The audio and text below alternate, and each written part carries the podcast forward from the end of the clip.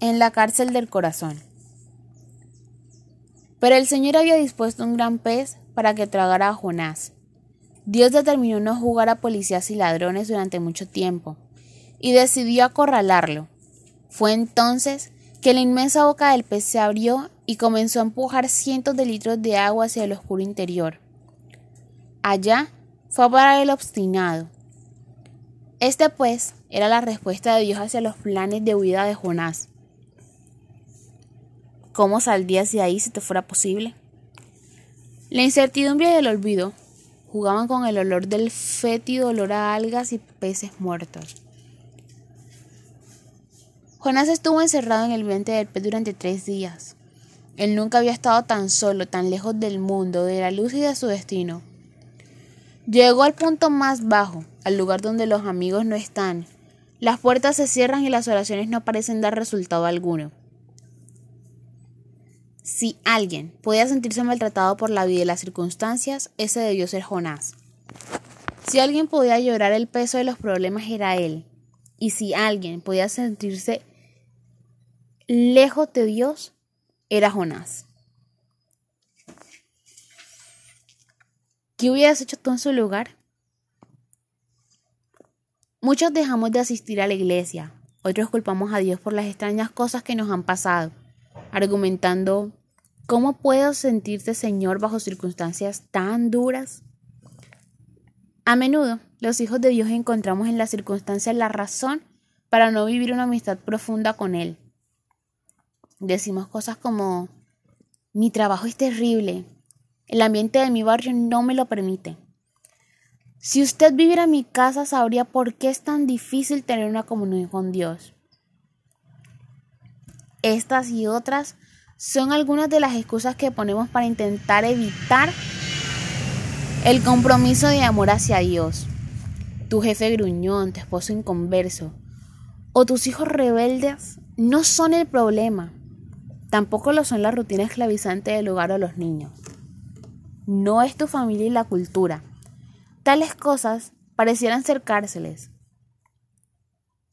Pero el muro que hay entre tu Padre Celestial y tú no lo constituyen los ladrillos del lugar, el tiempo o el espacio. ¿Te sientes acorralado por alguna situación? ¿Estás preguntándole al Señor por qué las limitaciones? ¿Estás orando con Señor, sácame de aquí? ¿Dónde estás? ¿Por qué no cambias las cosas? Entonces te encuentras en la misma situación que Jonás y yo tuvimos que atravesar. El puente de la confrontación.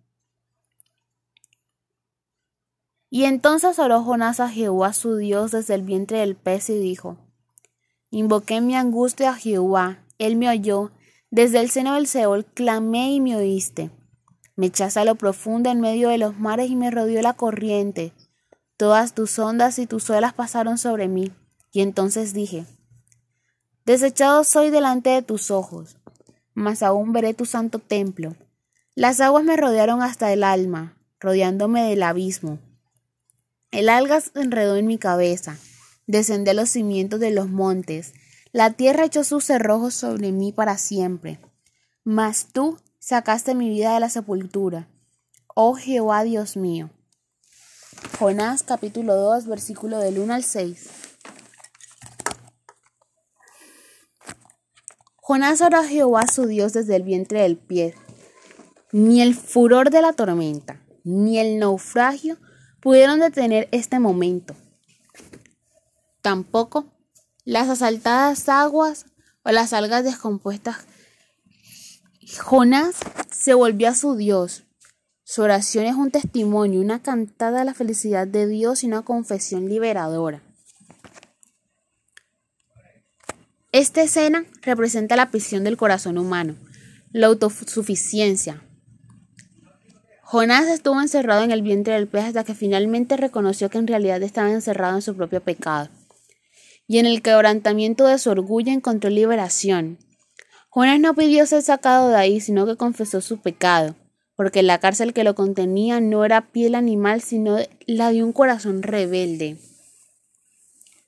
No hay mayor libertad que la de aquel que ha rendido su voluntad a las manos de Dios.